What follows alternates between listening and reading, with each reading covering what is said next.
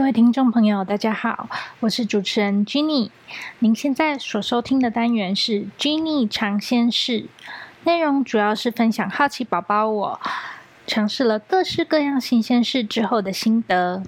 前两次 Jenny 尝鲜室的单元，分享了我初次尝试广播剧写作，还有参观广播剧录制的见闻和感想。如果你还没有听过前两集的内容，可以在资讯栏里面找到连接哦。今天要分享的，则是我第一次上广播节目接受访问的经验。在我所创作的广播剧《我的青春不一样》录制完成以后。广播剧之夜的主持人袁映就邀请我以编剧的身份上节目接受他的访谈。哇，这可是我第一次上节目受访呢！我的人生因为做乳癌病友的研究这项工作，进而接触到牵手之声网络广播电台，学习到如何当广播节目主持人，写广播剧剧本。现在又多了一项第一次上广播节目受访的经验。在参加录音之前，我询问原因，上节目有没有什么注意事项？除了不要带一些会发出声音的饰品，避免收音时会被录进去以外，就没有了。访谈前也不会提供受访当天的访谈大纲。不过，因为我常常收听广播剧之夜。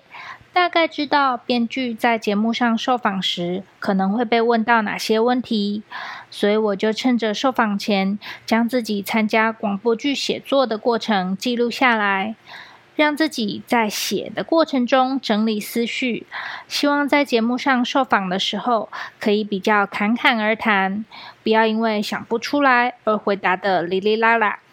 而这次的广播剧写作记录，刚好就成为《Jenny 尝鲜室》的第四集，对我来说真是一举两得啊！受访一开始，原因先和听众朋友打招呼，并且简单介绍了一下，这是广播剧之夜的第一个单元，让第一次收听的听众也可以知道接下来的内容是什么。原因在介绍的时候非常流利。完全不需要看稿，仿佛已经把这段内容背下来了，让每次做单元都要打稿，还会因为吃螺丝要重录好几次的我佩服不已。接下来，原因就引导我和听众朋友们谈一谈《我的青春不一样》这部广播剧的内容、写作的动机、过程以及遇到的困难。因为我事前已经有针对可能会被问到的问题思考过，所以就比较没有碰到要想很久才回答得出来的问题。访谈结束后，袁映问我受访的感觉如何。我觉得整个访谈的过程，袁映总是用一两句很简单的提问，就让我讲出很多这个剧本背后的故事。我说完了以后，袁映也是用很简短的一两句话，就可以很到位的回答我刚刚所说的内容，把有限的受访时间尽可能的留给受访者说故事。整个访谈在轻松的气氛里就完成了，我想这就是主持人的功力吧。看起来不着痕迹，实际上已经运功于无形了。原因事后也和我分享了自己以前访问来宾时很紧张的经验，和后来怎么度过那次的访谈。我想，或许每个人在成为专家之前，都不免会先经过这么一个身为新手、紧张、不知所措的过程，所以也只能砥砺自己，慢慢累积经验，从前辈们的身上学功夫喽。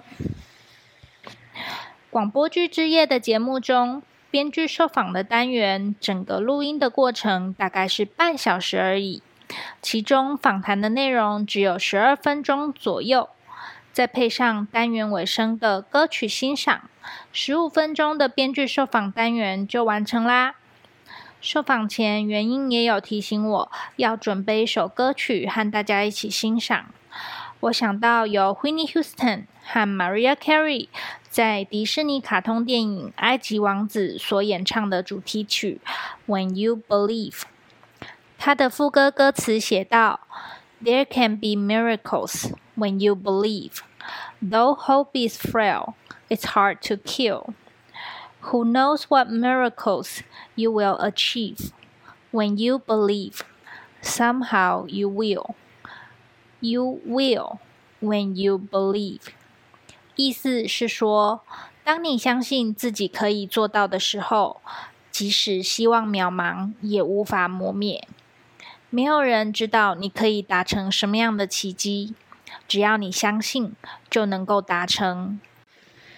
歌词的意义不止很适合用来鼓励正在和癌症病魔对抗的病友们，也很适合用来激励面临其他生命中挑战的朋友。千万不要放弃希望。我觉得真正的勇敢，并不是都不会觉得害怕，而是即使害怕，仍然为了自己的目标而坚持挑战。对抗癌症的路很辛苦，希望我所写的广播剧，还有所制作的这一系列节目，可以在这个过程中提供病友们一些些的陪伴。好啦，今天的单元就分享到这里。如果你喜欢这样的内容，欢迎你帮我按赞、订阅和分享给更多的人知道。我们下次再见啦！